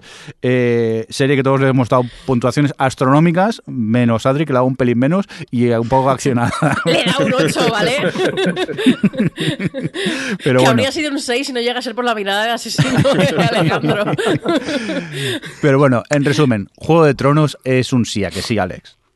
Pues eh, sí. A ver, es un. Me quedo hasta las 3 de la mañana despierto, trabajando al día siguiente para verlo en directo. Eso lo dice todo. Efectivamente. Eso es enfermedad ya por parte nuestra, creo, creo yo. Eh, ¿Qué añadimos más de Juego de Tronos? ¿Se puede añadir algo más o qué? Hombre, que tenemos un podcast de dos horas. Sí. especial hablando de la séptima temporada y contando un poco todo y metiéndonos con la gente que se metía con la serie, haciendo amigos. Por cierto, que todos los especiales, hicimos una sección en la web, no sé si lo hemos comentado, que pone especiales y ahí los tenéis todos por si os los queréis reoír o, no los conocíais y los queréis oír, para que tengáis fácil acceso a ellos, los tenéis allí, allí todos. Eh, Es que también ahondar más en Juego de Tronos con las especiales que hemos hecho, mm, quizá es ser un poco redundantes, pero eh, ahí está. Eh, nuestra posición número uno, esta pedazo serie, que tristemente ya finaliza el. En 2019. En Ya. 2019. Menos- Basta ya. Nunca más. Bueno. No a la guerra. Bueno, pero mejor que, que tarden en empezar porque así eh, no la echaremos tanto, tardaremos más en echarla de menos. Que- ¿Habrá publicado para entonces Vientos de Invierno? Eso te iba a decir. Eso te iba a decir, Alex. Es que es alucinante porque este señor, yo creo que ni se lo ha planteado. Dice, ¿ya para qué? Si de O sea, hecho va a publicar antes una novela sobre los Targaryen. Es como, de favor. verdad. Qué chiste. Ya Allí- es una parodia de sí mismo. Os está troleando. Pero que está haciendo también otra serie. Es como, señor, a ver. Yo creo que ha dicho, mira, ya me la van a acabar HBO, pues ¿para qué voy a hacerlo yo? Luego, cuando se acabe la serie, aparecerá el libro basado en la serie de. Y, os lo podéis leer y ya está. Yo, yo creo que va Le a sacar. obligará, ¿os imagináis que la, la editorial le obliga a publicar en los libros que le quedan con portadas con imágenes de la serie? Oh. no carátulas originales. Yo, yo si fuera él haría Como otra castigo. cosa. Yo, yo haría un libro en blanco, te lo dejaría. Escribe aquí tu final preferido. Y ya está. Para que no te moleste mi final. Eh, Juego de Tronos, eh, Canción de Hielo y Fuego. Eh, es que, o sea, sí, si no te gustó el final de la serie, eh, cuenta aquí cómo lo habrías hecho tú, porque la gente tiene muchas opiniones. Y en la contraportada una foto suya riéndose. Y ya está. ¿sabes? Venga, que os pongo en un aprieto. ¿Qué serie que no está aquí en el top eh, destacaríais vosotros? Jo. Venga, tú, Javi, por decir jo. Ah, mira, a mí me gustaría. Lo que pasa es que ha sido muy tarde y no se habrá dado tiempo de verlo. Eh, lo que pasa es que yo la vi de una sentada. Hablamos de Black Mirror, la, cuarta temporada. Y, bueno, yo la vi. Sí que es verdad que salió a último de diciembre y no se habrá dado tiempo de verlo. Pero a mí me, ha- gustado mucho. Me ha gustado mucho. Yo lo hubiera puesto, lo he puesto en mi, en mi top 10 particular. No ha entrado aquí, pero eh, yo sí que la he disfrutado mucho. Eh, hay que decir que en esta temporada hay, a ver si no, un, dos, tres, cuatro, seis capítulos, Seis solo. capítulos, sí. Que hay, Solo. ha habido Solo. Bueno, ha habido temporadas que solo son- tenía un capítulo. Por o eso sea, que son, son más mal. cortas, normalmente es corta. Sí, sí, sí, sí. sí. Que, bueno, pues eh, tiene de todo un poco. Es decir, ha habido críticas, eh, ya lo escucharéis, ha habido críticas de todos gustos. O sea que igual sí que es verdad que ha perdido un poco Charlie Brooker, que es el creador, el, escritor de todos los capítulos. Ha perdido un poco quizás esas hostias eh, que te daba al principio, ya no te sorprende. Sí que es verdad que ya no te sorprende, ya juega un poco sobre los mismos temas una y otra vez. Desde luego lo hace de una forma distinta cada uno, y, pero aún así sigue siendo chulísimos. Y dentro de cada uno de ellos ya sabéis que son capítulos distintos, por lo tanto son historias distintas, depende de cada, cada director y todo eso. Algunos te pueden gustar más que otros. No sé, a mí de esta temporada, por ejemplo, me ha gustado mucho el, el de Hand the DJ, por ejemplo, que es, eh, es un- una versión un poco más, más light, más divertida, que la dirige el Timothy Van Patten, que es uno de los, yo creo que es uno de los directores estrellas de la HBO, que ha hecho cosas como Los Sopranos, Deadwood, por Walking Empire o, incluso Juego de Tronos. Ah, Está muy bien, es es muy curiosa, está muy bien, muy, muy divertida. La de Metalhead, que está, es en blanco y negro, es, tiene una acción brutal, que está dirigida si no- por David Slade. David Slade, que es el que hizo la, la película esta de Hard Candy. No sé si la habéis visto, es igual. Si no, Y muchos creo- capítulos de Aníbal. Y de Aníbal y de American Gods. O sea, para que veáis. la- Yo ese de Metalhead, hay gente que lo ha puesto fatal. A mí me gustó porque precisamente entre tantos capítulos que son están como muy densos de, de, de moralina, bueno, de, de todas estas reflexiones que hace siempre Charlie Brooker en sus capítulos sobre la sociedad y todo esto y la tecnología. Este es muy sencillito, es un... Yo, y yo, Alex, sé que no la ves, pero esta te lo recomiendo porque es que es puro survival posapocalíptico en el que te plantean una situación posapocalíptica y gente que tiene que sobrevivir. Y está, es de acción, de suspense y tal, está súper bien llevado y tiene ahí pues su puntito de, del pues, el tipo de posapocalipsis eh, posa- post-apocalipsis que plantea, pero no sé, yo no entiendo la gente... A mí me gustó, ¿eh? lo vi justo ayer y digo, oye, pues es entretenido, como un capítulo así de acción, está chulo. No sé, yo estoy de acuerdo con Javi en que, en que a Brooke se nota que, mm, no, no, no, lo digo en plan mal, pero que ya sí que gira mucho sobre las mismas ideas y sobre los mismos tipos de tecnología, sobre todo está muy, muy centrado en el tema de, de la conciencia portable, ¿no? de que podamos coger nuestra personalidad y nuestro alma, por decirlo de alguna forma, y llevarlo a lo digital. Y a partir de ahí crea historias muy distintas. Pero creo que en esta temporada, pues como en todas, tiene capítulos que son muy interesantes y que, y que, plantea cosas curiosas y lo hace y lo desarrolla de forma bien y luego tiene otros pues que plantea cosas interesantes igual pero el desarrollo pues es menos interesante o, aburrido como en el de USS Callister o, en fin que yo creo que es que a Black Mirror como a cada uno nos gusta un tipo diferente de capítulo. A mí me parece que es una serie que siempre es interesante de ver. Te guste más o menos el capítulo yo nunca me, me arrepiento de verlos la verdad Alex, eh, ¿tú qué querrías destacar que no ha entrado en el top? Eh, The Expanse, la segunda temporada. Creo que cogía lo que, lo que prometía la primera y lo elevaba. Y ha dado, pues, pues eso, una grandísima serie de ciencia ficción. Oye, pues tomo nota porque la primera, el piloto, no me disgustó, pero aquello me dio pereza seguir y vais hablando muy bien de ella. Aparte que Netflix cada vez que se acaba un capítulo de Star Trek eh, Discovery me la recomienda para verla. Pero, a ver, The eh, Expanse mm. tarda un poquillo en arrancar porque empieza con, es la típica serie que empieza con varias líneas argumentales separadas y hasta que no empiezan a confluir un poco, no vas un poco perdido, pero merece la pena. Vale, pues eh, vamos a preguntarle a la persona que tose ahí de fondo. Adri, ¿qué quieres destacar? Pues mira, yo quería eh, destacar Good Behavior, porque además es una serie que la primera y la segunda temporadas se han emitido las dos en 2017, así que entran las dos. Eh, me ha, encantado. La segunda temporada la acabé hace relativamente poco y me flipó. Letty es uno de los personajes femeninos mm, más apasionantes que he visto nunca porque realmente eh, pensándolo, pensando en ello e intentando sacar ejemplos y tal, hay pocas series que yo, que yo mm, recuerde que dediquen 100%, eh, pues no sé 100%, pero a lo mejor es el 90% de la serie en desarrollar simplemente al personaje de una mujer que además en este caso es muy compleja, es pues bueno, tiene, es, tiene, es bastante borderline en algunos momentos la serie con el personaje, pero creo que lo lleva, lo lleva muy bien y también Michelle Dockery ayuda como a que a plantar un poco los pies en la tierra con su interpretación en algunos momentos, pero es que de verdad lo desarrollan, el arco que tiene Letty durante las dos temporadas es que es maravilloso, como lo bien que te, que te cuenta, pues eso, todos sus, eh, su naturaleza y sus impulsos y sus altibajos y las motivaciones, lo que hacen ser como él, todos los momentos en los que intenta cambiar y por qué falla o por qué acierta en algunos momentos de su vida o con algunos aspectos de su personalidad. Eh, en fin, es que es, me parece como, como desarrollo psicológico de un personaje es de lo mejor que he visto últimamente y yo mm, la recomiendo muchísimo. Tiene un problema, vamos, tiene un problema. Eh, la serie falla en el aspecto sobre todo de más de los secundarios, no de todos, pero sobre todo el secundario principal que es eh, el personaje masculino Javier, eh, además la segunda temporada dan como una tramita ahí que no, no creo que funcione, pero bueno, casi me alegro que estén un poco descuidados los secundarios porque lo que me interesa es, es el personaje principal Leti y, me alegra que pues eso estén eh, centrados en ella y los, los otros personajes sean más tangenciales o más herramientas para su historia y ya está. Y de verdad, un arco de aprendizaje y de transformación o no eh, de, personaje maravilloso, maravilloso.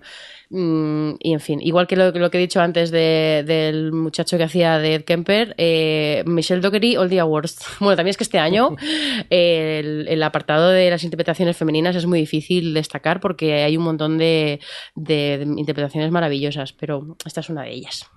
Pues yo quiero destacar Master of None, esta segunda temporada que no ha entrado en el top porque es que a veces es muy difícil eh, solo poner 10 y al final esta no entró, pero sí que es verdad que aquí eh, así Sansari eh, le dieron dinero, le dieron libertad, ha hecho lo que ha querido y lo que ha querido ha sido ha dado un resultado muy pero que muy favorable y creo que Dani, Dani bien, Adri está de acuerdo conmigo.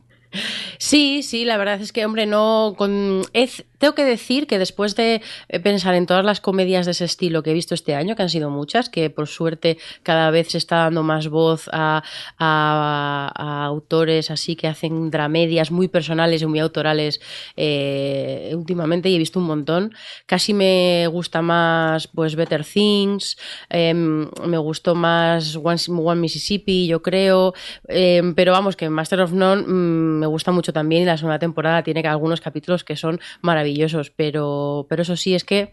Eh, Sí, no, estoy de acuerdo con, con, lo que has dicho, que es de estas series que, que, es una cosa como muy pequeñita, muy personal, que además esta temporada yo creo que lo ha hecho un poquito mejor en el sentido de que en la primera era como, hoy vamos a hablar de religión, y todo el capítulo estaba como muy obviamente centrado en cierto tipo de, de discurso y cierto tipo de argumentos y los personajes dando sus argumentos y tal. Esta temporada creo que ha, conseguido ser un poquito más sutil y tal, pero, pero en fin, mmm, eh, que, que sí, es una de las mejores del año de comedia, desde luego.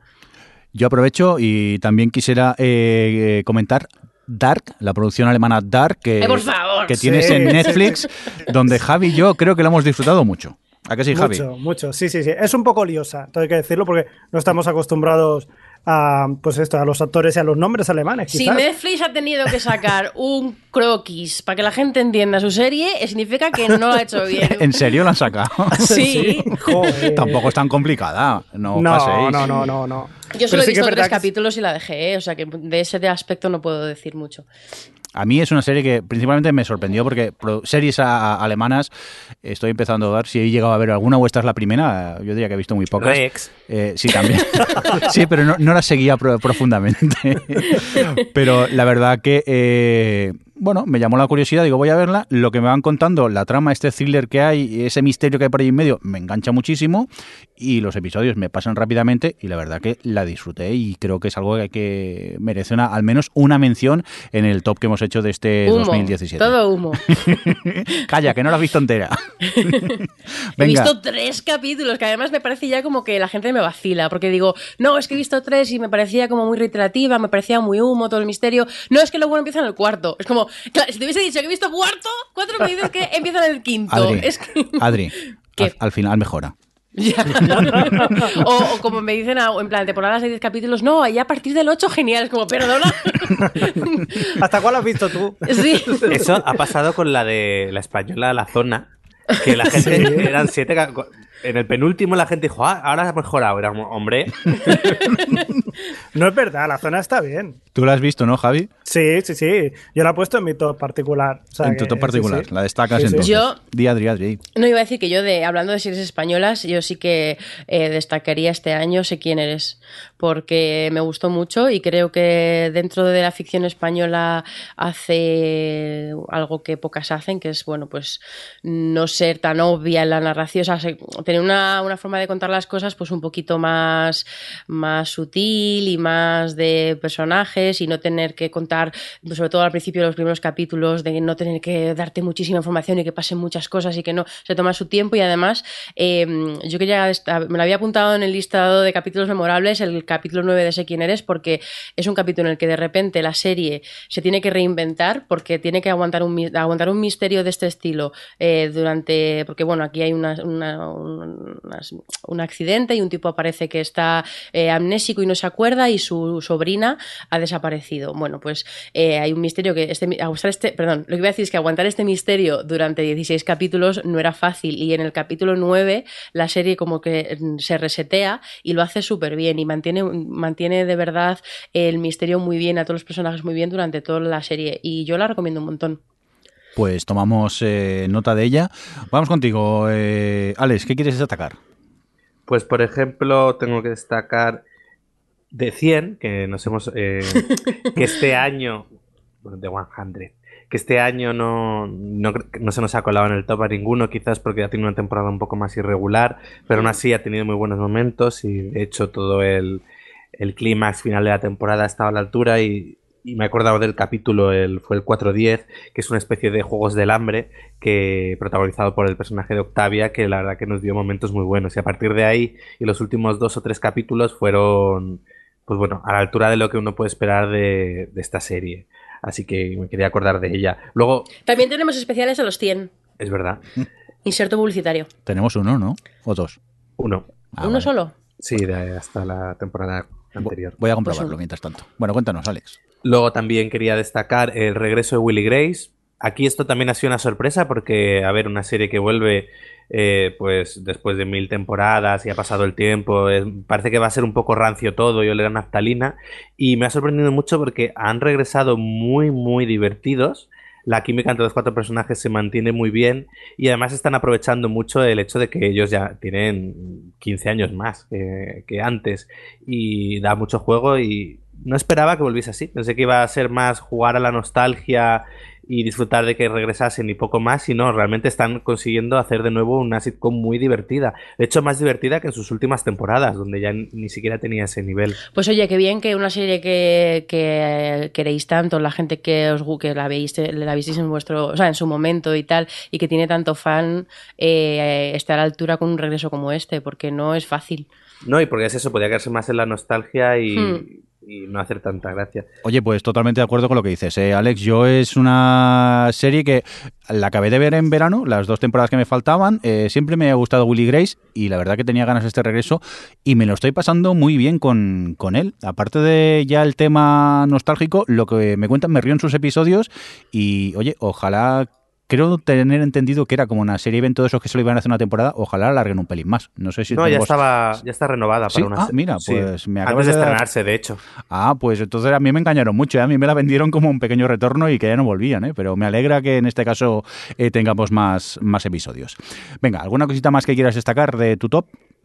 Pues Future Man eh, ha sido, diría que la última serie del año mía y era una comedia igual, eh, la vi un poco por recomendación de Adri, pensaba- parecía que iba a ser una comedia muy tonta que, y me ha resultado muchísimo más divertida e ingeniosa de lo que esperaba. Creo que coge un punto de partida y lo sabe explotar muy bien y no quedarse dando vueltas sobre lo mismo, con unos personajes muy, muy, muy divertidos y con un puntillo de corazón que hace que todo, eh, toda la locura un poco se asiente en algo un poco más emocional y que te interesen, más allá de que todo sea muy paródico. ¿Y qué me dices del capítulo de James Cameron? Y luego tiene el capítulo de James Cameron. Que es maravilloso. Además, Qué como fan de. James Cameron, lo disfruté tantísimo. del, del genio lingüista James Cameron. El, ex- el experto en puertas. Ay, Y luego, por último, de 2017, tengo que destacar, obviamente, lo que me está quitando las horas de televisión, que es OT 2017. Y ya está. Maravilla de programa. La verdad que por Twitter el- lo que está moviendo OT me sorprende muchísimo. Yo es que nunca me he enganchado a, a ninguna de las ediciones y entonces tampoco he entrado mucho en el tema, pero vamos, este, este regreso veo que está gustando mucho en este pasado 2017 este, este OT. bendito silenciador de hashtags. Efectivamente, yo no quería decirlo, pero lo silencio todo. Hater. A No, ver, sí, hater, No, no hater. Es que eh, os, gusta, os gusta tuitear, ¿eh? Cuando está el No, programa. y, y la culpa también es de Twitter, que ahora como también te muestra los favoritos de la Sí. gente y tal, es que aunque intentes no puedes evitarlo. No, a ver, yo creo que el, el gran acierto de OT 2017 ha sido el, el dar el siguiente paso un poco en lo que es a telerrealidad y todo esto se, que es el uso ya, la integración completa con, pues, con lo que es el futuro, con YouTube, con que ya no limitarte a lo que vas a ver en la tele o a un canal 24 horas privado que solo puedes acceder, no, es ponerte en YouTube todo el programa y al final eso es lo que te da relevancia. Entonces creo que eh, más allá de que me haya gustado y de que disfrute mucho lo- el programa, creo que es muy interesante cómo han sabido explotarlo en una cadena como Televisión Española que haya sido capaz de de repente tomar la delantera en este tipo de emisión. Es totalmente, porque es que además están eh, Antena 3 y Telecinco con sus Fluxer y sus Empty Mad y todo esto, cogiendo a youtubers y lle- llevándoselos a televisión para intentar arrastrar a la gente joven que está en YouTube a sus cadenas. Y es como, es que ese no es el sentido en el que hay que hacerlo. Y, y Televisión Española ha entendido que, que tenía que hacerlo al revés, que tenía que adaptarse a cómo estaba la gente viendo las cosas ahora y al tipo de, de cosas que se consumen. Y vamos, lo está petando muchísimo eh, con sus emisiones en, en Internet, vamos. Venga, y ya para ir acabando, vamos a por ti, Javi. ¿Qué quieres destacar? Me gustaría destacar una serie que, que recomendó Alex en su momento también y le he dado una oportunidad y la verdad que eh, me he comido las dos eh, temporadas de, de- de sentado y, y muy bien. O sea que se llama, bueno, la conocéis todos, es El Exorcista, la versión que Sí, ¿qué pasa? Que no está renovada. ¿Seguro? Todavía. Bueno, pero es igual, aunque no esté renovada, yo he disfrutado mucho de la serie. Me da igual. Ostras, pues Me yo da igual porque- me vi seis y, y no pude con ellos, ¿eh? y al final No, la, claro, la- es- la abandoné. Es que tienes que entrar. Sí, en- el, en el séptimo, mundo no, del mejora en el séptimo, en el séptimo mejora. me No, no, eh, desde el principio ya lo sabes, pero es muy curioso porque. Desde el principio ya lo sabes. Qué mierda estoy viendo. Voy a seguir como Alex. Oye, qué gratuita. Venga, A ver, Billón, no, ¿cómo se llama? Billón. Billón. venga, dejemos hablar a Javi. Yo no juzgo, perdón. Que sí que es verdad que de, de- o sea, de, de terror pocas series hay. Hay muchas series de todo tipo de, de tramas y tal, pero de y de géneros, pero de, de terror no hay muchas, o por lo menos que sí que funcionen. Y en este sentido yo creo que funciona bastante bien El Exorcista, porque y, y más viendo de lo que es, o sea, es, un remake de o un remake, sí, por así decirlo. No es un remake tampoco, pero superar lo que fue el original del Exorcista era muy difícil y no sé hasta qué punto lo supera, pero desde luego que mantiene lo que era la, la línea principal de lo que era el Exorcista y a mí me parece que está muy bien con unos personajes muy trabajados y, y, no sé, tiene momentos que dan miedo, ¿no? Pero cosicas sí que dan. Yo que estoy acostumbrado ya así al terror y tal, tiene su cosica y está muy bien hecha. No sé, tiene esas dos tramas por un lado, que son los dos sacerdotes que van a hacer eh, pues estos exorcismos, y luego por otro lado lo que pasa en el Vaticano, todo lo que hay allí metido, esa, esa trama, esa gran corrupción que hay detrás, que, que también está muy interesante. Eh, si me estáis diciendo que posiblemente no haya tercera temporada, es una pena, es una pena porque podría dar mucho de sí a esta serie, pero si no, eh, si queréis ver estas dos temporadas, acaba muy bien, yo creo que la podéis ver tranquilamente, lo pasaréis bien. Bueno, yo tengo que decir que me he pasado dos temporadas shipeando a los dos curas. Lo reconozco. Bueno, pues eh, hasta aquí este 50% de, de equipo de la TV que si le gusta eh, el exorcista. Vamos a acabar con Adri eh, y lo que quiere destacar, que, que no son unas pocas cosas. Bueno, unas cuantas, pero tampoco. Eh, al hilo de que lo que comentábamos antes de las series así dramedias de autor personales y tal, aparte de las que hemos dicho, eso, eh, eh, lo diré, este Better Things, que por cierto tiene uno de los capítulos más guays del año, que es el del, el funeral. Eh, quería destacar dos de, en, esa, en ese rollo. Una es Smilf, que es, es de, esta, de este otoño, que es de, creo que ya la he comentado aquí, pero que es, un, bueno, básicamente es una chica que es madre soltera y es un poco su día a día y ya está. Y que, que es una serie muy auténtica, con una forma de contar las cosas eh, muy guay. También, bueno, pues va muy mucho en el rollo eh, feminismo y tal. Y, de verdad que lo hace muy bien, es muy original. Además, capítulos con una estructura así de narrativa muy original. En fin, yo la recomiendo. Y luego, Baskets, que se ha quedado fuera de mi top por poquísimo porque mmm, esta temporada, mmm, bueno, aparte de que me sigue gustando mucho, el personaje de la madre de Baskets ha sido de lo mejor del año y tiene por ahí, tiene por ahí dos capítulos en los que ella se iba de viaje y tal, que creo que era el tercero o el cuarto, que hacían así un combo entre los dos sobre ella, que, que en fin, me parece maravillosa y el personaje, la serie y el actor que hace de, de la madre que, que, que lo hace increíble. Yo me sorprende que no haya entrado en tu top, Jordi. Eh, la puse en el 3, le di tres puntos. Ah, bueno. Sí, sí, sí que entró. Sí, es una serie que eh, me encantó. Lo que pasa es que como no la, no la habéis votado a nadie más, eh, no llegó a entrar en el top, pero sí que es una serie altamente recomendable que, por cierto, mmm, vuelve en breve, o al menos ya vi que corría el, el tráiler de esta tercera temporada y ganas le, le tengo a, a Baskets. Pues sí, muy, muy guay también. Y luego, bueno, ya he hablado mucho de Sweet Vicious, así que la, simplemente con mencionarla me conformo. Y también de la temporada 16 de Project Runway, que ha sido mi programa de entretenimiento del año, una de las mejores temporadas de, Project Runway.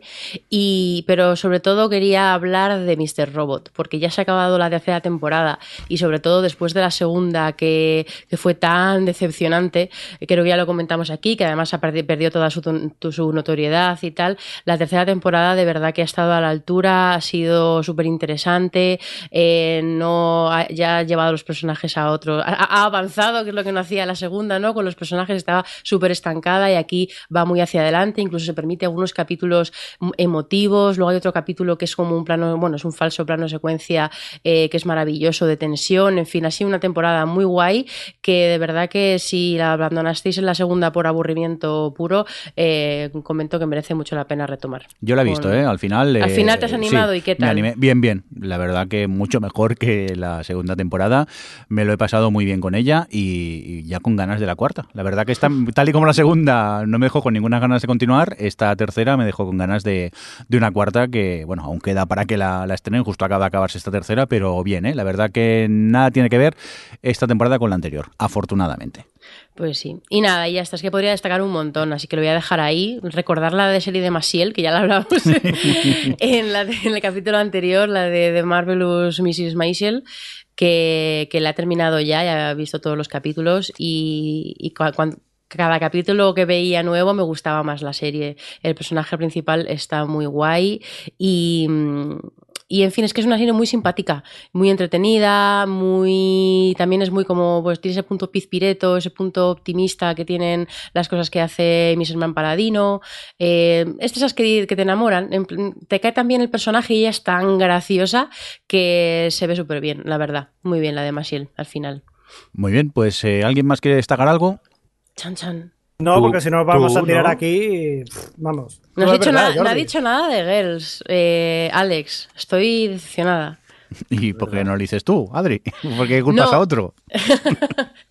porque yo ya he, he, he, destacado muchas. No, porque al final yo entiendo por qué no, quiero decir, porque eh, es lo que decía antes, que ha sido un año muy bueno y a la que te pones a hacer una lista con cosas que te han gustado, te han entretenido, o sea, te han divertido, te han llegado por los diferentes motivos que sean, pues es que yo me podría poner aquí a decir que de hecho tengo aquí en la lista más cosas que Adri, podría decir. No pero te no preocupes. Lo voy a hacer. Para este año 2018, a final de año, haremos el top 214 y así vamos votando Total. todas las series que nos gustaría Pero que entrasen en el top. Cuando lleguemos a, a 2020, Sí. si OTV sigue existiendo, que ojalá sí, estaremos ya en el capítulo 500 y a lo mejor hemos cambiado de, de integrantes o quién sabe.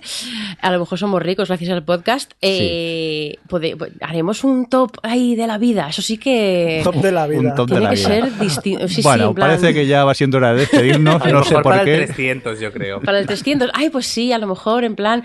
Eh, episodio 300, las 300 series que más nos gustan. Bueno, déjalo en 30, a lo mejor. Sí, De porque, ver, 300 horas. de 300 si llevamos horas. una hora y media para 10 series, imagínate para 300 series lo que puede durar. no sé de qué hablas.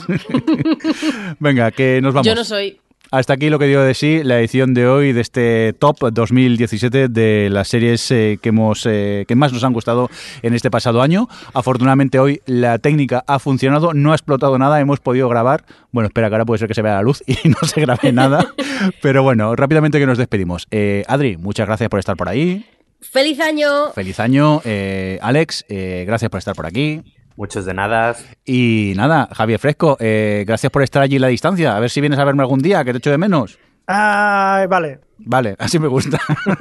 Prefiero a las ovejas. ya, ya, ya veo Mucho, que sí. mucho mejor. Prefieres a las abejas que a mí, cosa que Pues entiendo sí. también. Sí, sí, sí, sí, Un sí. cordial saludo de quien también nos acompañó, el señor Mirndo. Que nos vamos. Hasta luego. Adiós. Adiós. O Televisión Podcast, el podcast de la cultura audiovisual.